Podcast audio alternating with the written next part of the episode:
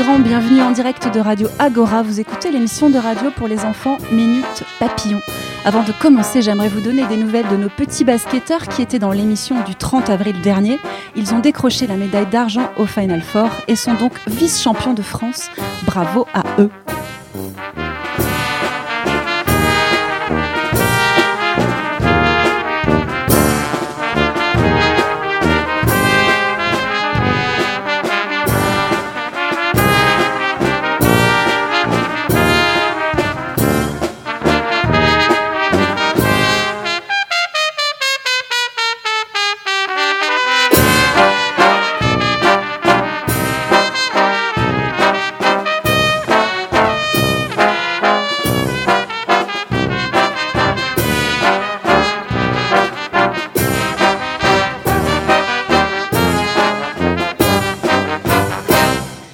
C'est la plus grande, la plus grande autrice pour les enfants. Vous commencez les premières lignes de ses romans, vous ne lâchez plus le livre.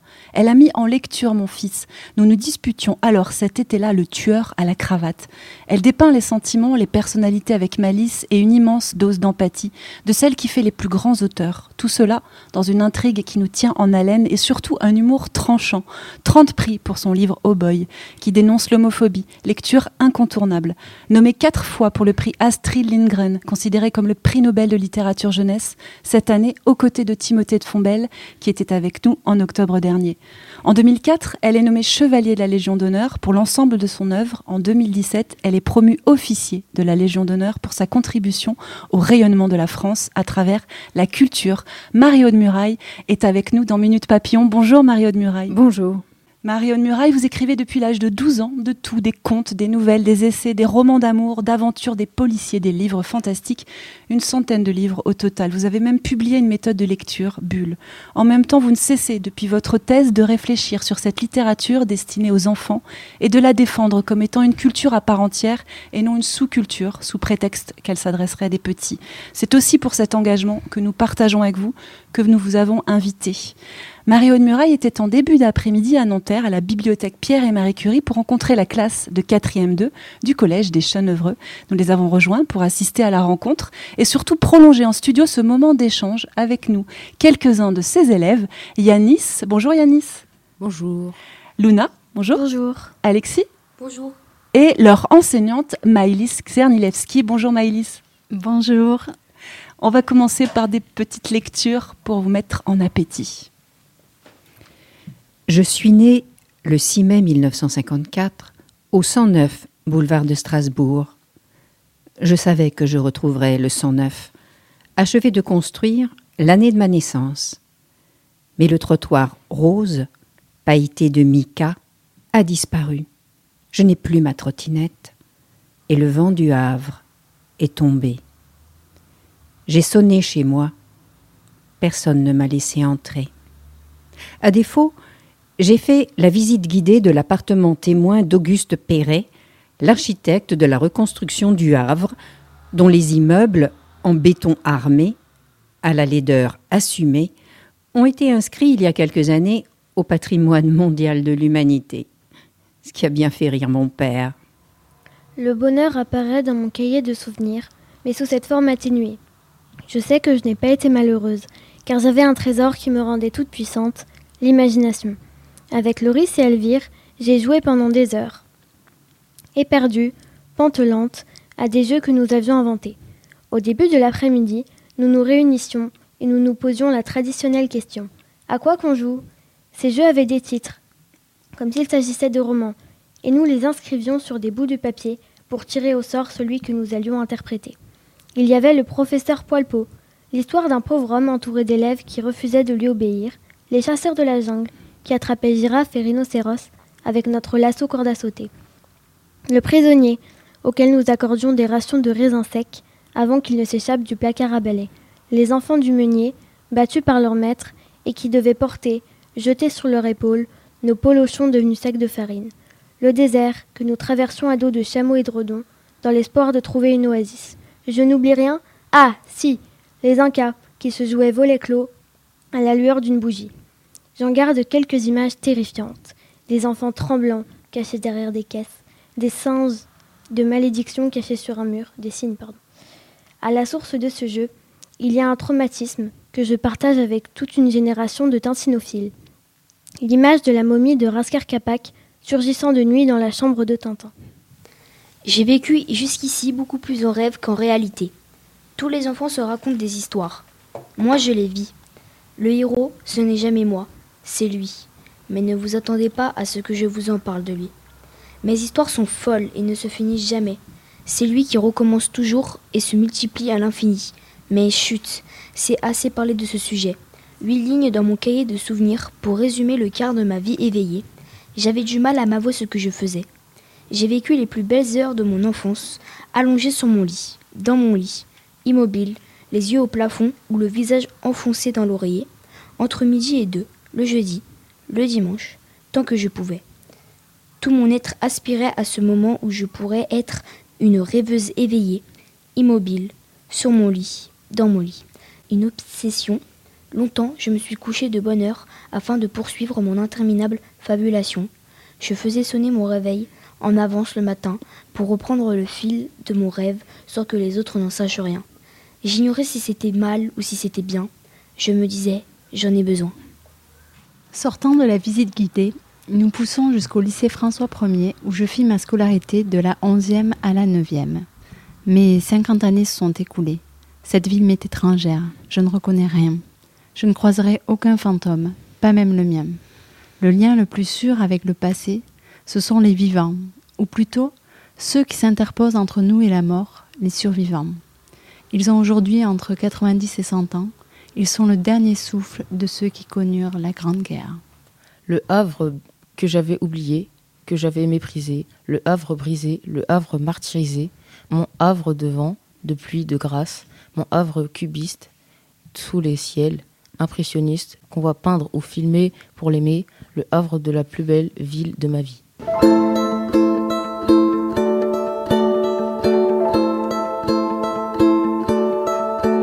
C'est à l'heure du matin oxygène, quand les pas sont encore trop sonores, les odeurs du café qui te prennent, le havre sur le port. C'est à l'heure du train de marchandises, quand la nuit se révèle en couleur, il restera quelques fumées grises, le havre sur le port. Elle se lève ici,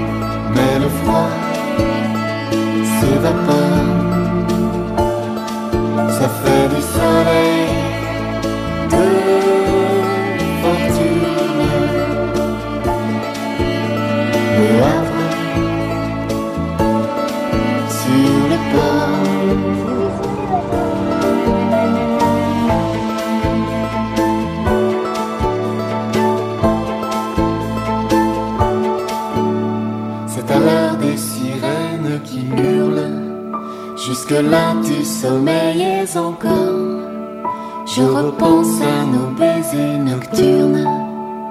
Le havre sur le port. Le havre sur le port. Elle se lève ici, les jolies brumes. On a froid,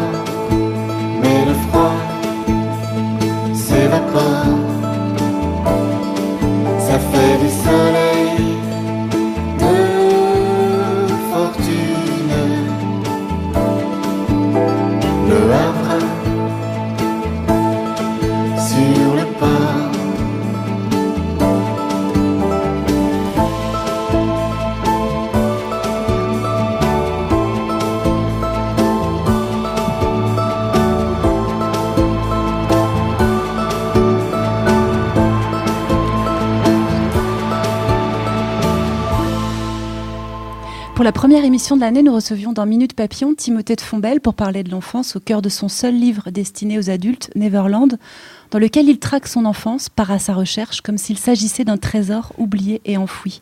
Marie-Aude Muraille, vous aussi, vous avez publié un livre pour adultes. En nous, beaucoup d'hommes respirent, dont nous venons de lire quelques extraits dans lesquels vous faites la même démarche d'écriture. Vous allez chercher dans les plus lointains souvenirs familiaux votre enfance. Vous souhaitez aller discuter avec celle que vous avez été. Je me suis écrit quand j'avais 18 ans et il est temps que je me réponde. Est-ce que cela signifie, Marion Muraille, que pour vous, écrire, c'est d'abord dialoguer avec l'enfant que l'on a été? Oui, mais je vais d'abord parler du Havre.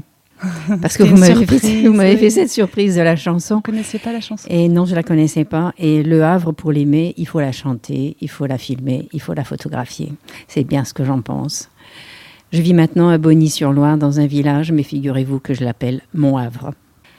Effectivement, c'est la ville de la petite enfance. Pour moi, j'avais 8-9 ans quand je, je l'ai quittée. J'avais l'impression de n'avoir aucun souvenir. C'est pour ça que je suis retournée dans, cette ville. Mais c'est aussi la ville d'origine de ma famille, hein, puisque c'est aussi la ville où mon grand-père est tombé amoureux, foudroyé de ma grand-mère. euh, une, une année où il valait mieux pas tomber amoureux, puisque c'est en 1914. Et si j'ai voulu raconter celle que j'étais, j'ai aussi voulu retrouver tous ceux euh, qui ont respiré avant moi et qui continuent de respirer en moi. Donc ce n'est pas seulement le dialogue avec la petite fille et la jeune fille et la jeune femme que j'ai été, mais ça remonte bien avant. Euh, j'ai voulu retrouver ma lignée et essayer, essayer d'y trouver ma place parce que, comme je le dis parfois à mes lecteurs et à mes lectrices, quand j'étais petite fille, j'étais petit garçon. Ce que j'ai voulu retrouver, c'est ma lignée de femme pour pouvoir conclure en moi. Beaucoup de femmes respirent aussi. Et il se trouve que dans cette lignée, euh, il y a un grand rapport avec l'écriture aussi, puisque vous le racontez quand, quand vos grands-parents se rencontrent. Vos parents aussi s'écrivent beaucoup. C'est ça que j'ai découvert. Voilà, c'est ça. J'aurais jamais écrit ce livre si je n'étais pas tombée sur leurs lettres, en fait, et sur leurs journaux intimes. C'est quand j'ai vidé la maison de- de- d'enfance, précisément, après la mort de mon père, qu'on a retrouvé, ma sœur et moi, donc dans des boîtes en carton, on a retrouvé des correspondances euh, attachées par une cordelette, et puis euh, des journaux intimes et des photos. Donc euh, je me suis aperçue que ça me racontait euh, deux histoires d'amour, celle de mon grand-père et de ma grand-mère maternelle, hein, et celle de mon père et de ma mère. Donc des correspondances de 1914 et 1945 sont quand même des dates assez cruciales dans l'histoire de France. Ce sont des correspondances de soldats. Euh, c'est pour ça qu'on s'écrivait. Je pense que si j'étais tombée sur des SMS, ça m'aurait pas fait le même, effet. Mais l'écriture, voilà, l'écriture, le papier, voilà, l'écriture, le papier, ça m'a bouleversée parce que l'écriture euh, papier, c'est c'est du, c'est de la chair et c'est du sang et et, et ça m'a mise en route. Voilà, j'ai eu envie de de comprendre euh, ma lignée et puis de ressusciter les gens, non pas comme certains je les avais connus, c'est-à-dire euh, dans les dernières années, mais, mais jeunes, mais amoureux. Donc ce ne sont que des histoires d'amour que je raconte. Euh, Ils ont 18 ans, ils ont 19 ans, ils ont 22 ans. Et en plus, c'est pas mes souvenirs et c'est pas leurs souvenirs, c'est du vrai, c'est du, c'est du live. C'est-à-dire, c'est au moment où ils le vivent, puisque c'est euh, l'histoire d'amour racontée par ce jeune homme de 22 ans qui va offrir son cahier après à, à sa, à sa femme. Et elle a fait la même chose de l'autre côté. Puis mes parents, eux, je vois ma mère tomber amoureuse euh, dans, ses lettres. Au début, repoussant un petit peu ce jeune soldat envahissant et tombant progressivement amoureuse de lui à cause des poèmes qu'il lui envoie. Et d'abord, elle lui refuse les choses, et puis elle va lui envoyer sa photo. Et puis un jour, bah, j'ai retrouvé la lettre où il lui a demandé très, très. En, avant, il lui avait demandé de lui envoyer une lettre avec un, un baiser, donc de l'embrasser avec le, le rouge à lèvres. Et j'ai retrouvé la lettre avec le rouge à lèvres. Le rouge à lèvres de 1945, ça tient super bien. Et je, je le sors parfois pour me le montrer à mes lecteurs, parce que c'était un tel choc pour moi euh, de, de ce moment-là, de trouver cette lettre-là, euh, comme si mon sort était scellé à ce moment-là. Voilà, ils s'aiment. Et j'existerai. Par les lettres d'amour, vous avez découvert du coup toute cette, euh, cette lignée familiale et cet héritage. Est-ce que, est que écrire permet de tisser le lien de l'amour? C'est dire l'amour qui est important. Voilà. Moi, je, je voulais dire l'amour aux jeunes. Voilà. Euh, je, fais beaucoup d'histoires d'amour hein, dans, mes, dans mes livres. Je ne vois pas de, livre où il n'y ait pas d'histoire d'amour dans mes livres. Mais là, j'avais envie de leur parler de l'amour. Alors, c'est vrai que c'est un livre pour les, plutôt pour les adultes. Mais quand j'ai en face de moi des, jeunes gens, 16 ans, 17 ans, je leur dis écoutez, si vous avez déjà eu un chagrin d'amour, c'est bon, vous pouvez le lire. Donc voilà, j'avais besoin aussi de leur dire un certain nombre de choses sur ce que c'est que pour moi l'amour. Euh, J'essaie de leur expliquer que c'est pas tout chousse, qu'il va y avoir des hauts, qu'il va y avoir des bas. Ce sont des histoires d'amour au long cours. Euh, si l'histoire de mes grands-parents est très romantique, c'est parce qu'elle tourne court, c'est parce qu'elle est dramatique. Les autres histoires, ça va être plus compliqué parce que ça va durer. Et c'est ça que je voulais aussi dire, c'est la durée de l'amour et, et comment, comment on fait? C'était la question de ma mère, comment faire durer l'amour? Et j'ai une de ces lettres qu'elle a écrites euh, vraiment euh, très très tard, euh, où, elle écrit à nouveau Je t'aime et elle dit Un jour tu me manqueras ou je te manquerai. Mais voilà, il me manque. En tout cas, c'est un livre magnifique, moi, que j'ai dévoré, assez important, 400 pages. Et alors, pourquoi ce titre? En nous, beaucoup d'hommes respirent. C'est un vers de Guillaume Apollinaire. En nous, beaucoup d'hommes respirent qui vinrent de très loin et sont un sous nos fronts. Alors, Guillaume, j'adore Guillaume, voilà, tout simplement. C'est aussi quelqu'un qui, qui est, voilà, euh, qui est mort des suites de la guerre, l'homme au front étoilé. Et euh, bon, bah, je pense qu'il dit tout dans cette phrase. Moi, ce que je voulais, en écrivant et en retrouvant mm, ma jeunesse et celle de mes parents, c'était me réapproprier euh, ceux qui étaient morts. C'est presque un acte de cannibalisme. je, voulais me les incorporer, voilà. Euh, je, pense que c'est la seule manière de, comme on dit dans cette phrase atroce, faire son deuil. Euh, c'est la seule manière pour moi qui était supportable, c'était de, me les incorporer. Et progressivement, j'ai senti qu'ils étaient en moi. Et maintenant, bah, ça vient si naturellement que, comme, disait mon père, comme dirait ma mère, ça me vient effectivement, comme euh, sans doute aux vieilles personnes qui radotent, mais, j'entends ma fille dire la même chose, comme aurait dit. Et donc, c'est une espèce de, transmission de, ce souffle euh, vital que- qu'est l'amour. Il y a une vraie enquête aussi, comme quand à chaque fois que vous écrivez un livre, vous. Oui, c'est une enquête, Vous vous effectivement. documentez beaucoup, parce que là, vous l'avez fait sur, euh, voilà, je l'ai fait. Voilà, je suis allée interroger les survivants. Il y a un extrait où le, où le dites. hein, je Mm. Il était temps, hein, parce qu'ils avaient 90 et plus. Parce que je voulais vérifier des choses, je voulais savoir. Euh, il y a des secrets de famille, hein, donc euh, il y en a dans toutes les familles. Et je- je- il y avait une fâcherie, notamment avec tout la- la- le côté havrais, qui fait que je n'ai plus de cousins à, à un moment. Et donc j'ai voulu comprendre qu'est-ce qui s'était passé?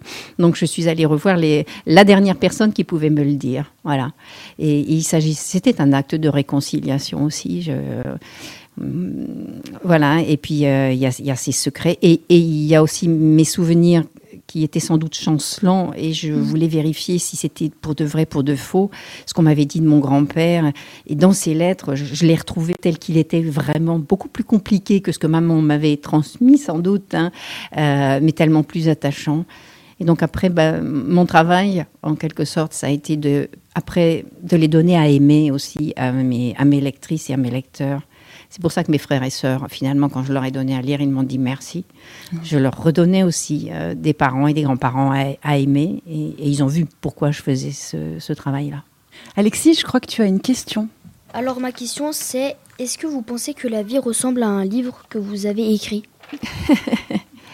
Oui, sans doute que le- la vie ressemble à ce que j'ai envie qu'elle qu'elle soit. J'ai une manière de regarder le monde.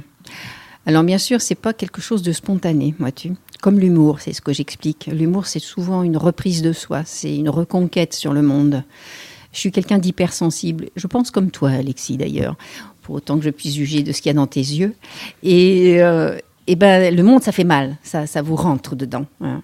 Et, moi, ma première réaction est généralement une réaction assez douloureuse, épidermique, tu vois. Et j'ai appris euh, à, regarder les choses autrement, le monde autrement. Je me soigne constamment. C'est aussi pour ça d'ailleurs que j'ai créé dernièrement un, un personnage de psychologue. Tu vois, ça fait plusieurs années que je le fréquente maintenant, parce que je suis euh, au sixième ouvrage avec lui. Je vais de mieux en mieux, en fait. hein.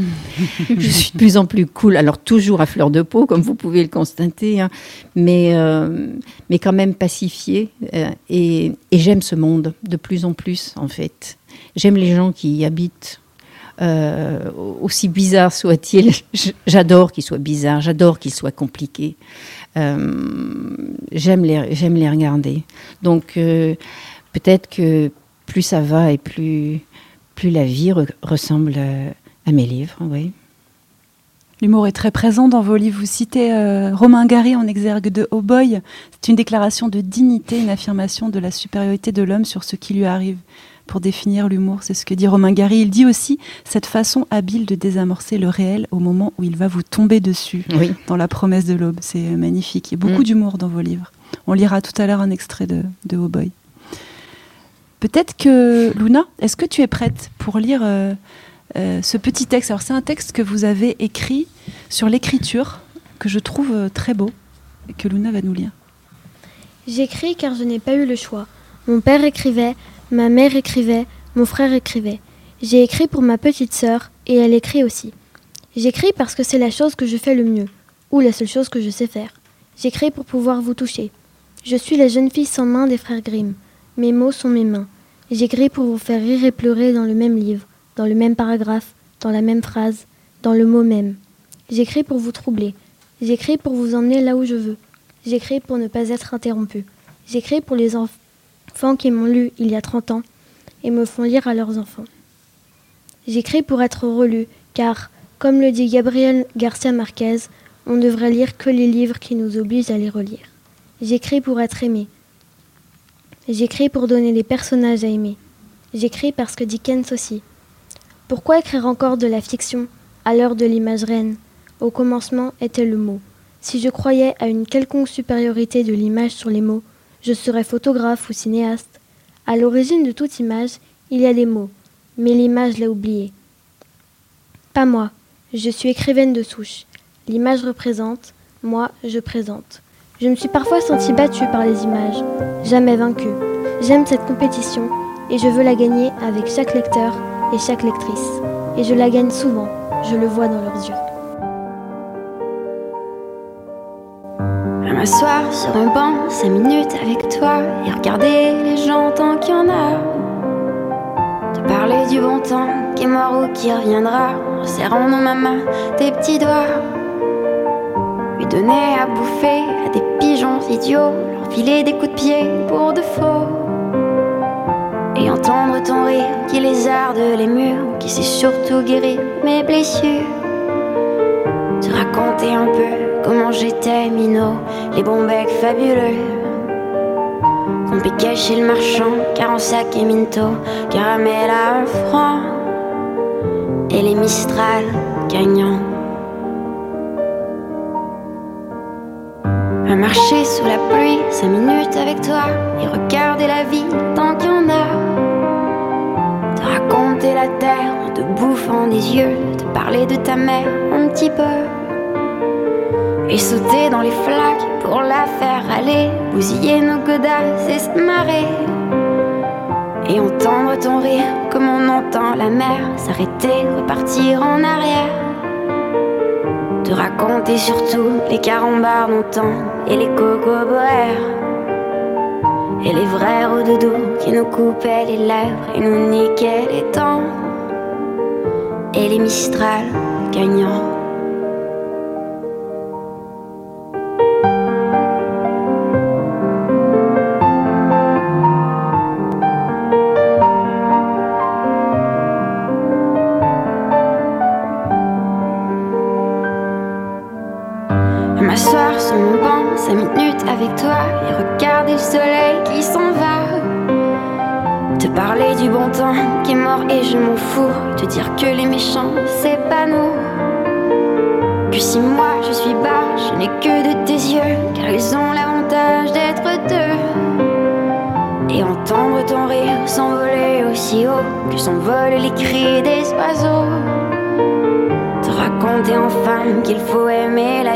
Et l'aimer même aussi. Le temps est assassin et on porte avec lui les rires des enfants et les Mistral gagnants. Et les Mistral gagnants. Je n'ai pas de mémoire. J'oublie mes romans, à peine les ai-je écrits. J'ai même tendance ces derniers temps à oublier que je suis écrivain. Si l'inspiration est ce qu'en dit Jules Renard, rien d'autre que la joie d'écrire. J'ai perdu l'inspiration. À défaut, j'ai un carnet de citations que je rouvre chaque fois que je veux en faire une parce que j'ai oublié de qui elle est. À tout hasard, je dis qu'elle est de Jules Renard. Parmi les édifices publics d'une certaine ville que, pour bien des raisons, je crois préférable de ne pas nommer, et à laquelle je ne veux pas donner de nom fictif, il en est un commun depuis des siècles à la plupart des villes, grandes ou petites, c'est le workhouse ou hospice des pauvres. Et dans cet hospice, un certain jour dont il est inutile de préciser la date, naquit le jeune mortel dont le nom est inscrit en tête de ce chapitre. Pendant un bon moment après qu'il eût été introduit par le médecin de l'hospice dans ce monde de soucis et de larmes, on put se demander s'il vivait assez pour porter un nom. Auquel cas, cette histoire n'aurait vraisemblablement jamais été écrite, ou, si elle l'avait été, n'excédant pas deux pages, elle aurait eu le rare mérite d'être la biographie la plus concise et la plus fidèle de la littérature de tous les temps et de tous les pays. Le fait est qu'il fut extrêmement difficile de décider Olivier à se charger d'assurer seul l'exercice de ses fonctions respiratoires, exercice fastidieux, mais que l'habitude a rendu nécessaire au confort de notre existence de sorte que, durant quelques instants, il demeura étendu pâmé sur un petit matelas de bourre, en équilibre instable entre ce monde terrestre et l'autre, la balance inclinant nettement en faveur de ce dernier.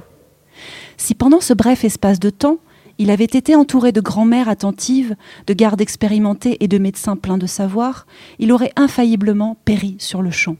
Mais comme il n'y avait là qu'une vieille femme de l'établissement, dont la vue était légèrement brouillée par une ration de bière plus forte que de coutume, et le médecin des pauvres de la paroisse qui donnait ses soins à forfait, Olivier et la nature luttèrent seuls pour régler l'affaire entre eux.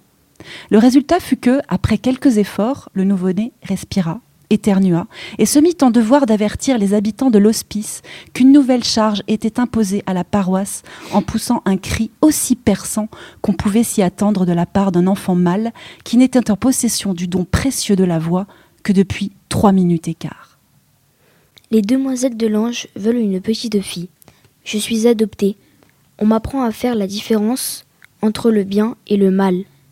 À la mort de leur papa, les demoiselles de l'Ange, que je n'appelle pas encore tante Mélanie et tante Amélie, parce qu'elles ne m'ont pas adoptée à ce moment de mon récit, s'aperçurent de deux choses.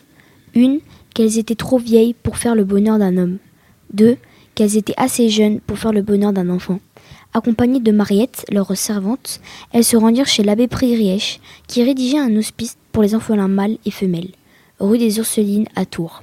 Mesdemoiselles de Lange expliquèrent dans les détails à l'abbé Prigrièche ce qu'elles voulaient faire vraiment comme genre d'orphelin, pas un nourrisson qui risquait de claquer trop vite.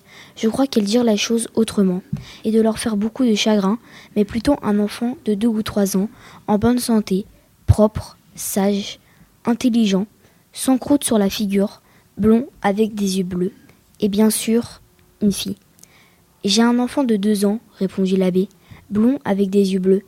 Pas de croûte s'inquiéta Amélie qui était la cadette.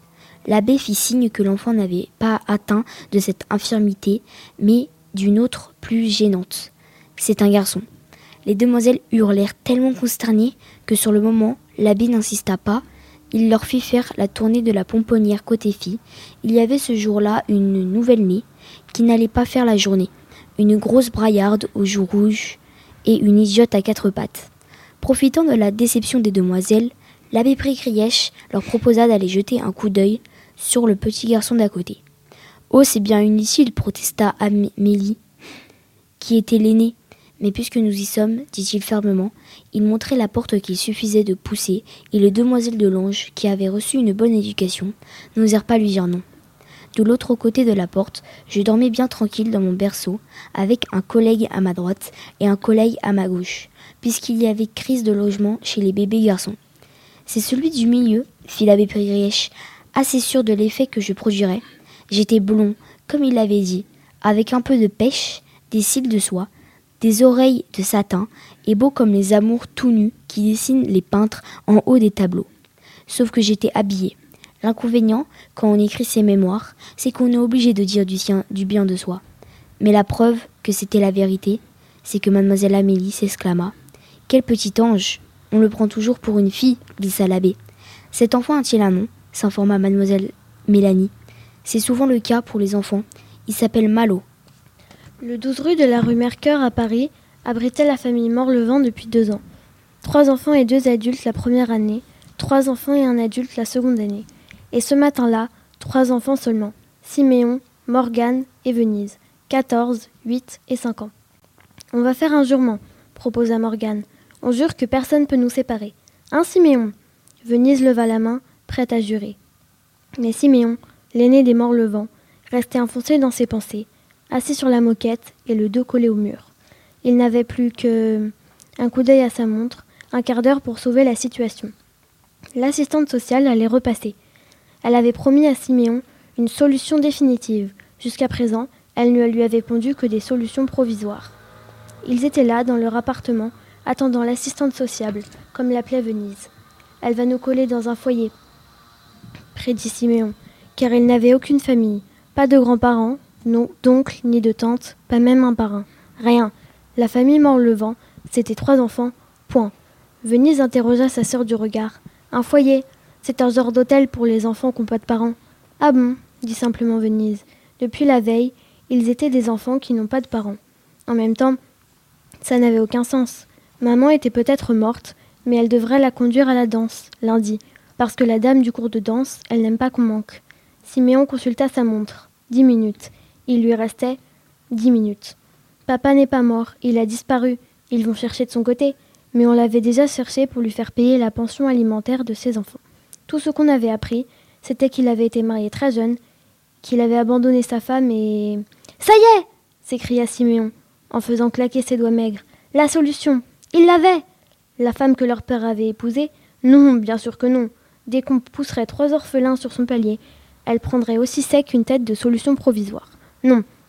La solution définitive, c'était les enfants issus de ce mariage.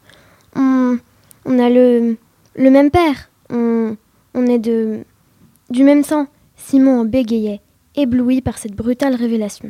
Ils avaient de la famille. Bon, il ne l'avait jamais vue, et c'était la première fois que lui-même y pensait. Mais ces gens-là portaient le même nom qu'eux.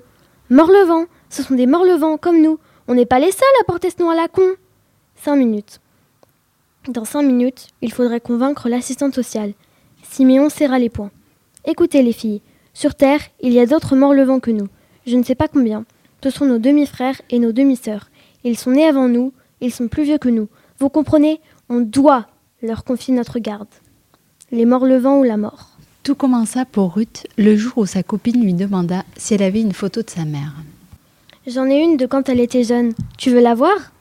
Déborah se contenta de hausser les épaules. C'était juste histoire de passer le temps, un mercredi de pluie. Ruth fouilla dans le tiroir de son bureau. J'aime bien cette photo, parce qu'on voit ici sa sœur jumelle. Elle se ressemble, mais ma mère fait plus sérieuse, plus... Coincée. L'aida Déborah. Ruth secoua la tête. Quand sa mère était morte, elle avait dix ans. Quatre années avaient passé. Quand elle cherchait à la retrouver derrière ses yeux fermés, elle la confondait avec une actrice. Brigitte Fosset, dit-elle à voix haute. Hein? Elle ressemblait à... Ah, la voilà C'est du noir et blanc. Remarqua-t-elle un peu déçue. C'est laquelle? La plus maigre. Ce qui différenciait les jumelles Ève-Marie et Marie-Ève Le Chemin, c'était la forme du visage. Plus large chez l'une, plus longue chez l'autre. Elle a notre âge là-dessus? Estima Déborah. Un peu plus, 15 ou 16. T'as rien de récent? Non. C'est bizarre. Pourquoi? Bah je sais pas, même mon chien qui est mort, j'ai des photos de lui dans ma chambre. Il y avait comme une accusation dans cette phrase. C'est mon père, il n'aime pas les photos. Il en a pas de sa femme? Si, euh, dans une boîte. Un jour, Martin Cassel avait ouvert cette boîte, une banale boîte à chaussures, pour prouver à la petite sœur de Ruth, Bethsabée, à quel point elle ressemblait à sa maman. Ruth comprit ce qu'elle était en train de faire quand elle ouvrit le tiroir des slips. Elle fouillait dans les affaires de son père. Où était-elle cette boîte de photos? Elle devait se dépêcher. Lou, la babysitter, avait emmené Bethsabée au parc bordelais, mais elle ne tarderait pas à rentrer. Alors? fit Déborah. Ça y est, je l'ai La boîte était planquée derrière la pile de draps. Ruth l'entr'ouvrit pour vérifier qu'elle ne se trompait pas. Mais au même moment, une porte claqua. Elles échangèrent un regard de panique, Déborah et elle, en entendant la petite voix qui appelait sa grande sœur. Ruth saisit quelques photos, les glissa sous son sweater et rejeta la boîte derrière les draps. Sans un bond, elles se faufilèrent hors de la chambre de M. Cassel. Semaine du 19 au 25 janvier 2015. Sauveur ouvrit la porte de la salle d'attente en douceur.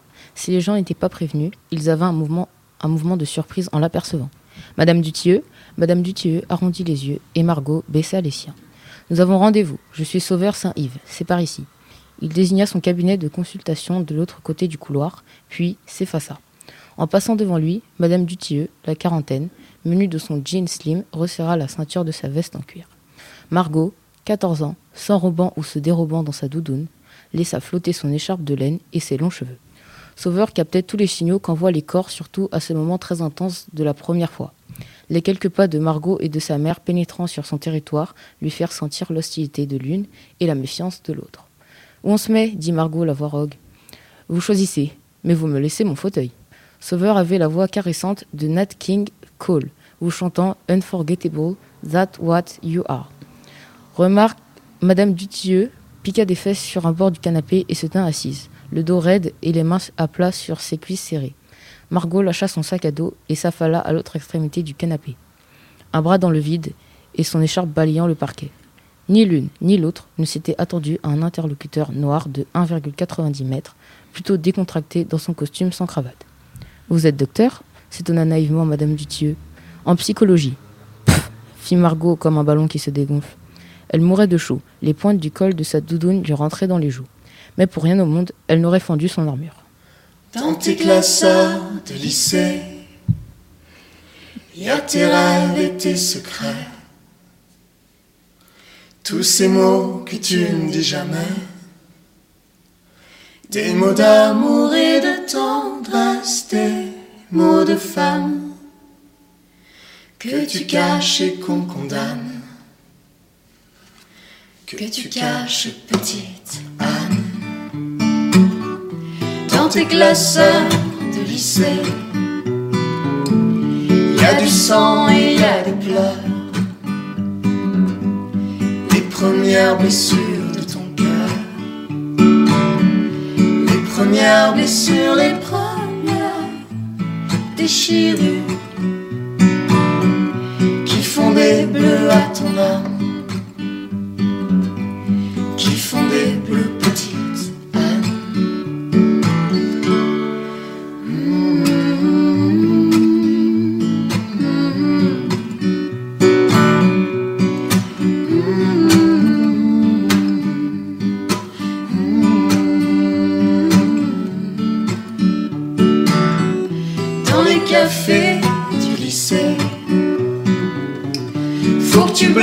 que tu mentes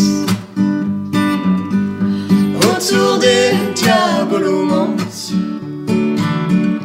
quand tu racontes les nuits du dernier été. Et des tout premiers amants. Que tu n'as eu qu'en rêvant.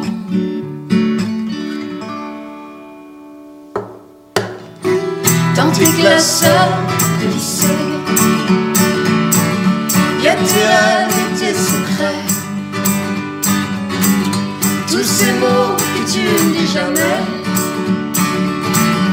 Des mots d'amour et de tendresse. Des mots de femme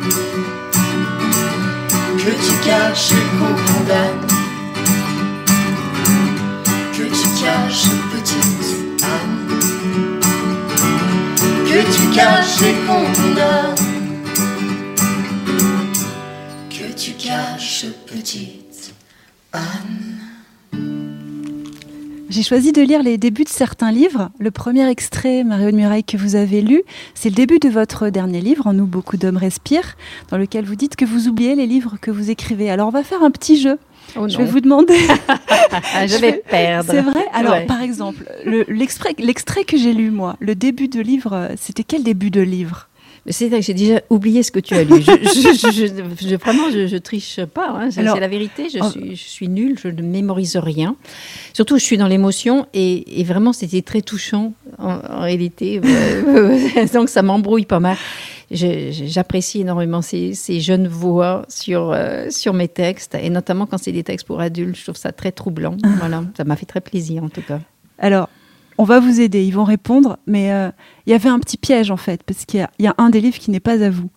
Vous l'avez reconnu Moi, j'ai- je- j'ai j'ai- franchement, hier, normalement, je devais lire euh, 3000 façons de dire je t'aime que j'ai beaucoup aimé. Mhm. J'aime beaucoup le début en plus avec cette prof de français, donc c'était de, de circonstance, puisqu'on a aussi en studio aujourd'hui une super prof de français Mhm. qui veut à tout prix les amener au théâtre et leur faire faire du théâtre. Ce, ce livre est, est superbe.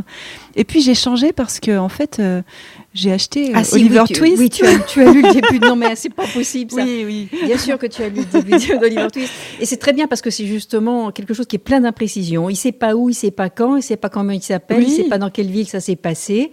Et en- surtout, il sait pas s'il va vivre ou mourir. Donc effectivement, c'est un, un début de roman qui est complètement en suspens. En Peut-être, très- peut-être il va raconter très l'histoire. étrange, très moderne. Enfin, moi j'ai cru, en fait, j'ai cru vous lire quand je l'ai lu. incroyable. Oui, oui, Alors, je sais cette pas, parce que ce En préparant l'émission, j'étais aussi un peu dans Dickens, dans ce que vous Mm, disiez sur mm, Dickens. mm. Est-ce que c'est ça ou Mais je trouve que ce début, du coup, j'ai changé. J'ai préféré de lire celui-là. Mais tu as raison.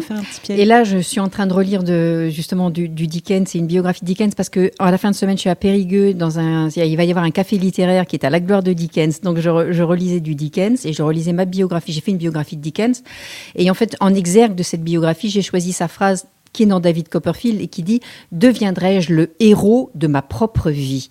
Et, ça rejoint la question d'Alexis tout à l'heure. voilà, c'est vraiment, euh, oui, c'est ça. Est-ce que, ma vie est un roman et est-ce que je vais pouvoir être le, le héros de, de ce roman qu'est ma vie? Et, et là, euh, la question se pose encore de façon plus cruciale. Est-ce qu'il va y avoir quelque chose à raconter? Voilà ce que dit le, le début de ce, de- de ce livre qui va quand même faire euh, effectivement 500 pages. Donc c'était pas tant comme de. Alors, comme- Dickens, s'il vous suit tout le temps? Quand vous rencontrez des enfants, des adolescents, Bah alors, vous l'avez encore euh, montré tout à l'heure. Bien sûr, j'ai sa photo avec moi. Euh, là, à Périgueux, je vais même emmener un, un petit tableau. Donc, euh, j'ai un tableau qui représente Dickens assez âgé, qui est assis dans un fauteuil et il a arrêté de travailler. Là, il, est, il réfléchit et sur son genou, euh, c'est un- c'est une peinture, hein, sur son genou, il y a un de ses pe- personnages qui s'appelle la petite Nell. Et tout autour de lui, si on s'approche euh, du, du tableau, on voit qu'il y a tous les personnages de Dickens. Mais comme c'est un tableau merveilleusement inachevé, tous ces personnages sont très flous, bistres, un petit peu comme s'ils allaient se fondre dans la tapisserie. Et en fait, ça s'appelle le rêve de Dickens. Et ça, c'est le rêve de tout écrivain. C'est d'être comme ça, environné et protégé par tous ces personnages. Ce, ce tableau, il est très souvent en face de moi quand j'écris. Voilà, en ce moment, je termine. Alors, il bouge, hein, le Dickens chez moi. Donc, en ce moment, Dickens est redevenu le Père Céleste. Il est juste au-dessus de ma tête. Après la mort de mon papa, je l'ai détrôné, je l'ai mis sur le côté et j'ai mis un tableau de mon père, parce que j'avais un père au ciel, pour de vrai, dirais-je. Euh, et puis, ces, ces derniers temps, bon, bah, Charlie est revenu dans, dans, dans mon collimateur, donc il est à nouveau en train de me surveiller au-dessus. Je l'appelle Charlie, ouais. Et alors, vous, vous avez donc, on a entendu le début d'Oliver Twist, le début de Malo, le Malo de l'ange, lu par Alexis. Oui, alors là aussi, il y avait une belle résonance, puisque c'est aussi une histoire d'orphelin oui, alors jeté en sur les routes. effectivement, etc. j'ai choisi Mhm. du coup les, les cinq Oui. histoires d'orphelins un Bien peu dans sûr, la ouais, ouais, chronologie de, l'âge de l'enfant. mhm. Ces enfants ont lu plein de livres de vous puisqu'ils ont préparé euh, votre votre rencontre Mhm. euh, pour préparer les questions. Ils ont lu beaucoup, beaucoup. Et toi, Alexis, alors tu as, tu as lu, tu as lu quoi de Mario de Muraille J'ai lu euh, deux livres de la collection Émilien D'accord. euh, et les deux premières saisons de euh, Sauveur et Fils. Ok, bravo. C'était lequel ton préféré? Euh, mon préféré, c'était Sauveur et Fils saison 1. Toi aussi, Luna, c'était ton préféré. Et Yanis aussi. Donc en fait, tous les trois qui êtes en studio là, c'est votre livre préféré, Sauveur? Euh, oui. Est-ce que vous pourriez nous dire pourquoi? Vous avez le droit de réfléchir. Oui, ah bah moi, euh, en regardant Yanis, euh, je me dis que Sauveur, c'est un peu ton grand frère quand même. hein. Il, est venu me voir tout à l'heure, Yanis, et il m'a dit il faudrait que, que je le mette dans le livre parce que quand même, moi aussi, je suis martiniquaise. Ah Donc c'est vrai, tu es tout à fait de sa famille, je sens. Et, et en plus, euh, bon, un garçon tout à fait euh, sensible. Merci. Alexis, tu sais dire pourquoi? Euh, oui, moi j'ai beaucoup aimé Sauveur et Fils parce que j'ai bien aimé euh, l'histoire que vous avez écrite. Euh, donc euh, ce que j'ai plus aimé c'est le fait que euh, Lazare en fait, et bah, euh, ça, il veut suivre un peu les traces de son père, j'avais l'impression. Mhm. Et euh, j'ai trouvé que euh, c'était bien de retrouver ça dans un livre. Alors Lazare, ce qu'il fait, c'est qu'il va écouter les thérapies que fait son père. hein. Il est dans une maison où d'un côté il y a la maison où on vit, de l'autre côté il y a le cabinet du thérapeute. Et il va passer la porte interdite, un petit peu comme dans les contes de fées. Hein. Ah, ah, il faut pas passer cette porte, madame. Et lui, il va passer la porte et va aller écouter donc ce qui se passe dans le cabinet de, de son père. Il a que 9 ans, il est plus jeune que vous. hein. Et c'est il dit que c'est un monde, enfin, je, dis pour lui que c'est un monde merveilleusement inquiétant. Et, effectivement, la première des thérapies qu'il va euh, suivre, c'est une jeune fille qui se fait des scarifications. Donc, il ne sait pas ce que c'est. Il va aller regarder sur Google. Après, il va y avoir une jeune fille qui est phobique scolaire, un petit garçon énurétique, etc. Et ça lui fait son feuilleton, hein, puisque le lundi, c'est la scarificatrice, le mardi, c'est la phobie, le mercredi, etc. Et ça revient de semaine en semaine. Et toi aussi, tu vas suivre, toi le lecteur, tu vas suivre à la porte. En fait, je te mets dans la position de Lazare d'écouter à la porte de, quelque chose que tu ne devrais pas entendre. hein. Et comme tu dis, il, il suit un peu les traces de son père. Et, et en fait, c'est de plus en plus que je fais ça, tu vois, dans, dans cette histoire. Parce que, ah, bah, bien sûr, il va se faire surprendre par le papa. Je ne veux pas dire tout, mais enfin, bref. Euh, donc, il va pas pouvoir continuer euh, ce, ce petit système-là. Mais il va intérioriser la chose, c'est-à-dire que lui aussi va vouloir devenir euh, psychologue. Et, et on, on le voit dans les saisons au fur et à mesure qu'il devient de plus en plus mature. Et là, je suis en train d'écrire la saison 6 et il tient lui-même un, un cahier et en fait, il dit que c'est le livre de psychologie qu'il est en train de préparer. Donc, en fait, il va vraiment. euh, il voit que son père lit sans arrêt des livres de psychologie, et ben lui, il va lui fournir le prochain. Voilà. Quatre saisons, la cinquième sort bientôt, c'est ça? En septembre, et j'ai la sixième sur mon cahier de Oui, brouillon. qu'on a vu tout à l'heure. Ah, J'aimerais dire une chose. Oui, oui, Oui, vas-y. vas-y, Yanis. Je tiens à vous remercier parce que, euh, comme euh, en fait, c'est mon premier livre euh, plutôt euh, ben, grand, épais, Oui, et euh, j'en suis très satisfait. Super. Je, vais, je vous souhaite bonne chance et je vais continuer à lire les vôtres. Merci. Et euh, je voudrais aussi remercier Madame Tsirani, enfin ma prof de français, parce que direct, elle va être vraiment touchée. je, je m'excuse aussi, euh, parce que c'est elle qui m'a incité à lire bah, Sauveur et Fils. Et euh, au début, je me disais que c'est un livre long et que je vais, je vais pas accrocher, mais j'ai lu bah, le premier chapitre et j'ai tout dévoré. Voilà, c'est ça. Ouais. Alors moi j'ai fait les quatre. hein. On attend avec impatience. Alors de temps en temps, je vais dans les librairies. Alors il est, il est sorti. Les libraires elles sont à fond aussi. C'est incroyable. L'effet Marion Muraille. Mais merci Yanis parce que tu. Mais c'est Enfin, bien que tu, montres le rôle des passeurs, en fait. Voilà, parce que spontanément, c'est vrai qu'un livre comme ça, peut-être que tu n'aurais pas osé. quoi. Donc, il faut qu'il y ait quelqu'un qui, qui te dise, euh, bah vas-y, euh, ou ce que vous faites tout de suite d'ailleurs, hein, en, en donnant envie de lire, en lisant des, des extraits, en disant que ça vous a plu. Je veux dire, euh, un passeur, c'est pas forcément un adulte. hein, ça marche très bien quand c'est vous par rapport aux copains. Luna, tu veux dire quelque chose? Et Luna. Oui. Enfin, au début, quand on sait que, euh, enfin, que Sauveur et Fils, ça va parler d'un psychologue, ça donne pas envie de le lire.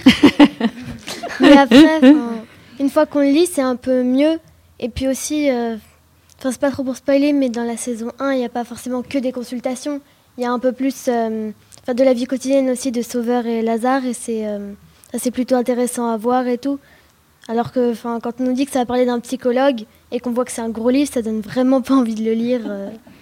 Et qu'en plus, il y a un, un cochon d'Inde sur la couverture, c'est, on est achevé là. Et quel Bon. âge vous avez? Quel âge vous avez? Entre 13 ans et 14 ans. ouais, Parce que moi, du coup, je pensais que c'était un peu petit. Enfin, Tu sais, j'ai des lecteurs de tous les âges. Ouais, j'ai ouais. des, des enfants, des enfants qui lisent ça. Justement trompés par le cochon d'Inde. vois-tu. mais j'ai des Non, enfants de, ça de marche 11 ans. pour les plus- Et, plus et ils en accrochent fait. aussi, ça, ça, me- ça me surprend. Et je, je vois des couples très improbables qui viennent me voir, par exemple, la grand-mère avec le petit-fils. Et ils lisent la même série et ils se regardent complices. Ah, il y en a un autre.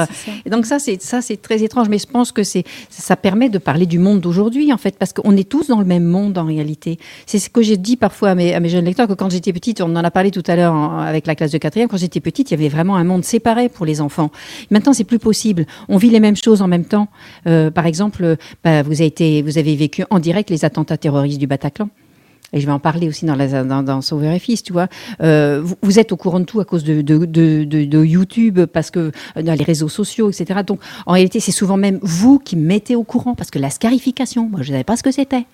Donc, il y a des fois, c'est les jeunes qui viennent me dire regarde telle vidéo, va sur tel podcast. Et en fait, euh, voilà, on vit dans le même monde.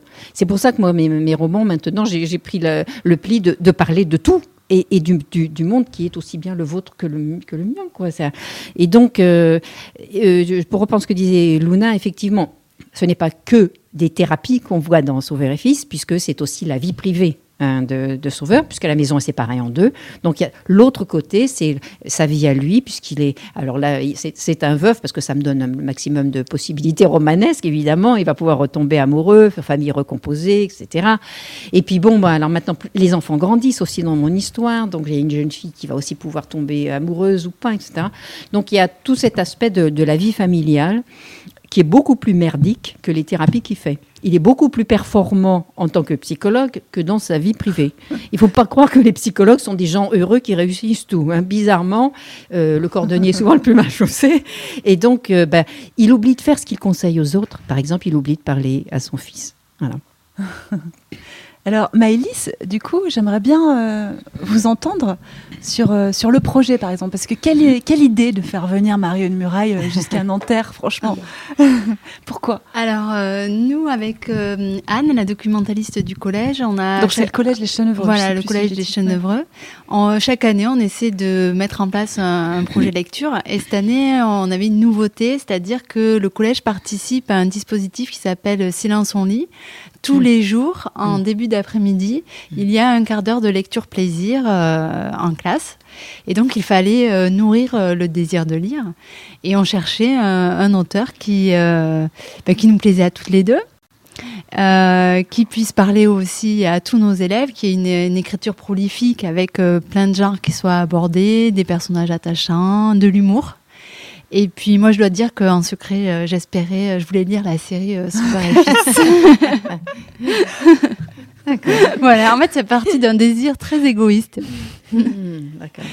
et, de cette merveilleuse initiative qui est Sol, Silence on lire. J'en parle partout, hein, j'en parle à l'étranger, ça donne envie, dans, je vois les yeux qui brillent. Dans Boomerang aussi, vous en avez ah parlé. oui, mais vraiment, j'essaie de faire la promotion de ça. Et je dis aux gens, vous savez, le Dalai Lama a dit qu'avec un quart d'heure de méditation par jour pour tout le monde, on aurait la paix dans le monde. Alors si vous faites un quart d'heure de lecture, voyez un peu, c'est le monde qu'on va sauver.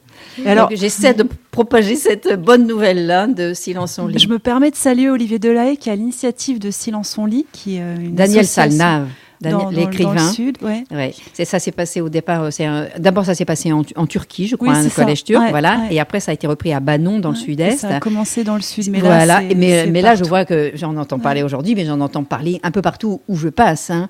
Et les, les, gens me disent qu'effectivement, euh, ça apaise énormément le, climat, qu'après les, les enfants sont beaucoup plus concentrés, parce que les profs toujours, ah oui, mais ça va nous faire perdre du temps, toujours le programme, le fameux programme, on va pas boucler notre programme. En réalité, les profs me disent, eh ben, on rattrape le temps parce qu'après la concentration est là.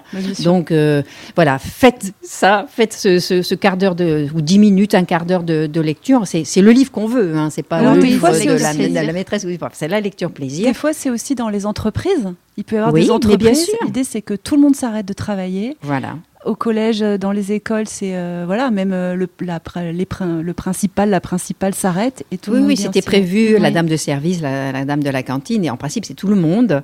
Puis en plus, ça vous donne des sujets de conversation, merde, autre chose que la télé, quoi. Donc à la récré, vous allez pouvoir parler de livres. Vous, ça vous a plu Sinon, on lit les enfants? Alors vous l'avez peut-être pas comme ça en fait, le moment, euh, le petit quart d'heure de lecture. Oui, si, si, ça s'appelle comme ça. Euh, oui, moi ça m'a plu parce que j'ai pu euh, lire des livres que j'avais peut-être pas trop le temps de, de lire chez moi. Luna? Et des fois, il y a des... Il y a des élèves qui ne font pas sérieusement et qui parlent. Du coup, il y a, il y a des professeurs qui me menacent d'élargir donc le temps de lecture. Sauf que. C'est une euh, menace maintenant. Sauf que. Sauf que moi, au contraire, ça m'arrange, ça donne presque envie de parler pour que le temps de Ça lecture dure plus soit, plus long. Je vais être insupportable et comme ça, on va prendre une demi-heure. Mais oui, parce que bah, enfin, moi, c'est, je mets les à lire avant et euh, franchement, je trouve ça bien qu'on ait un quart d'heure de lecture un peu euh, tous les jours pour, euh, pour lire, parce que des fois, j'avais pas forcément le temps de lire. Du coup, c'est vraiment bien qu'on ait, enfin, qu'on ait ce quart d'heure en fait. Et... Puis je crois que ce qui est bien aussi, c'est qu'on le fait ensemble. Parce que la lecture, ce qui effraie un petit peu à l'adolescence, c'est que ça vous isole. Et, euh, et les ados, souvent, sont très sociables. Ils ont envie d'être avec les copains. Le, le- le lecteur n'a pas toujours une bonne image parce que c'est un peu euh, celui qui se met de côté ou celle qui se met de côté. Tandis que là, tout le monde lit en même temps. Donc, ça te redevient une activité sociale. Et après, vous partagez vos lectures, du coup Est-ce que vous conseillez des livres? Yanis, par exemple, est-ce que tu as conseillé Sauveur et Fils à Bah, tous tes copains du collège? Pas du collège, mais euh, d'autres potes de d'ailleurs, bah oui, Ouais. un peu. Et euh, je trouve que Silence au lit, c'est bien parce que euh, si par exemple, euh, moi par exemple, ça m'arrive de. Moi je lis des mangas, mais aussi je peux lire bah, des livres euh, comme ceux de Mario de Muraille. Mais si. Je lis aussi des mangas. hein. Et si, par exemple, moi, des fois, avec les devoirs et tout, j'ai pas trop le temps de lire mes mangas. Et après, bah, faut que j'aille me coucher et tout. Donc, du coup, ben, ça, ça donne l'occasion bah, de lire. Vous avez l'air d'être des gens très occupés. Hein. Et là, ils n'ont pas Euh, le temps, ils n'ont pas le temps. Mais c'est ça qui est terrible, en fait, parce que je, je, je- je le sais d'ailleurs, hein, que bon, on vous suroccupe, on vous surcharge, etc. C'est pour ça qu'un petit peu partout où je passe, je, je dis que personnellement, souvent, je fous rien. Que je, je vous l'ai dit euh, cet après-midi, hein, que j'ai fait la réclame du fait de rester allongé sur son lit à simplement réfléchir. Il y en a quelques-uns qui se sont dénoncés, qui se sont dit Ah, moi aussi, je fais rien des fois. Ah, super Bon, surtout, faites rien de temps en temps quand même. hein. Essayez de, de refaire un peu le, le- le vide. hein. Pensez au Dalai Lama surtout. Et puis ça peut donner des situations troublantes. En début d'année, je me souviens, je lisais Maïté Coiffure, et, euh, donc de Mario de Muraille. Et en fait, j'étais émue par un passage, par Louis, et j'ai eu le- les larmes aux yeux. Et je me suis dit, oh là là, toute la classe va voir que je suis en train de pleurer en lisant Mario de Muraille. Et alors, ils ont vu? Vous avez vu?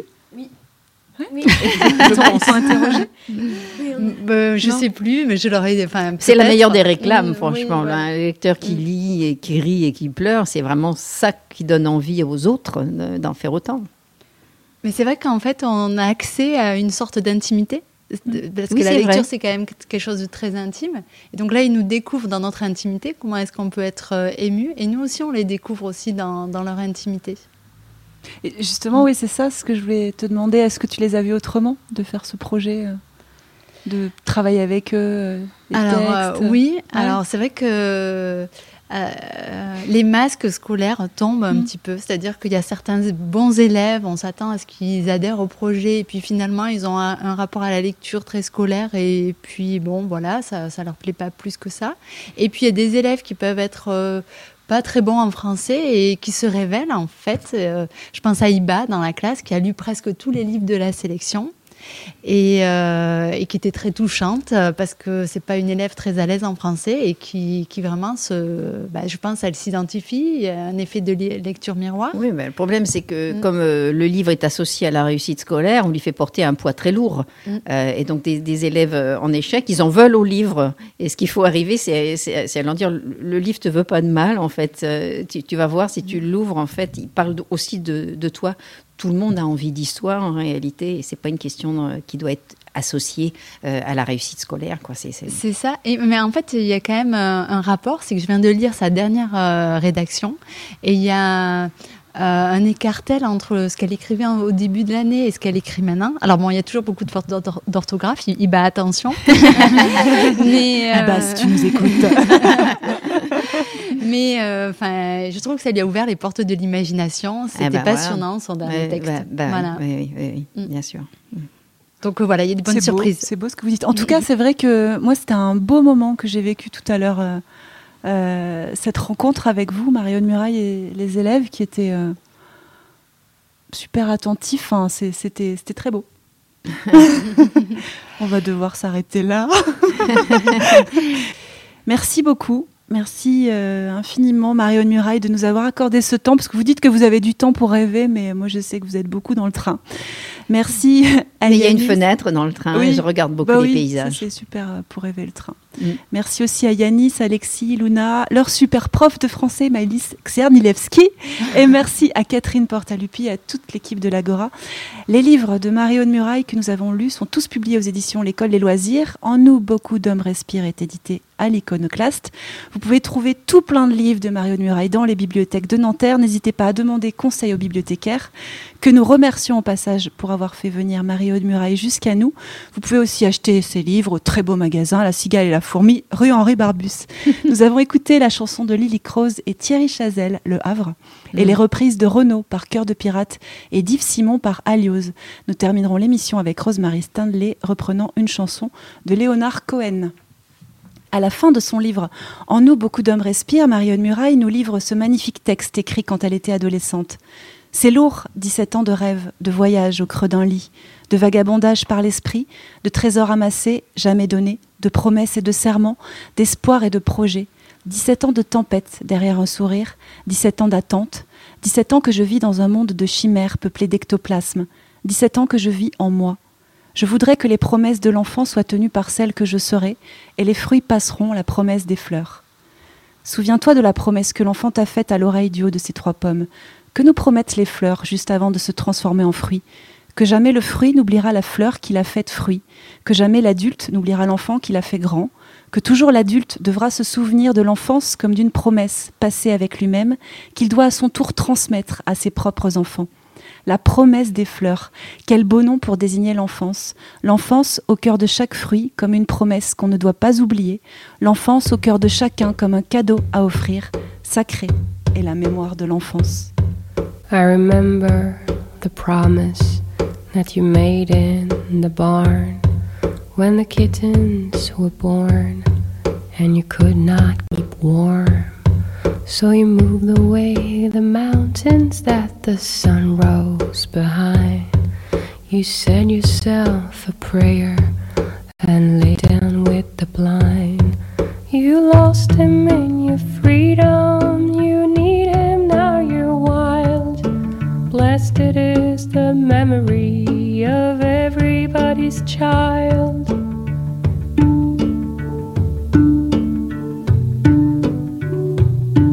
And the vow of compassion that you swore through your teeth when the war began to end and the photographs we nobody blames you as the train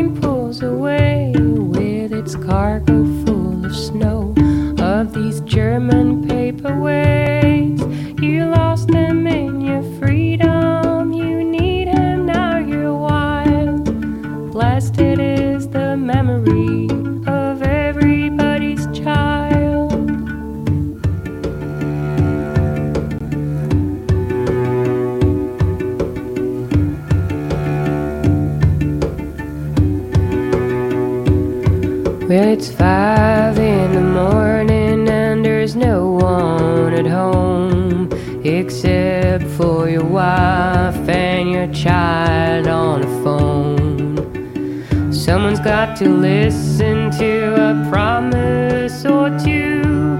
This room is far too small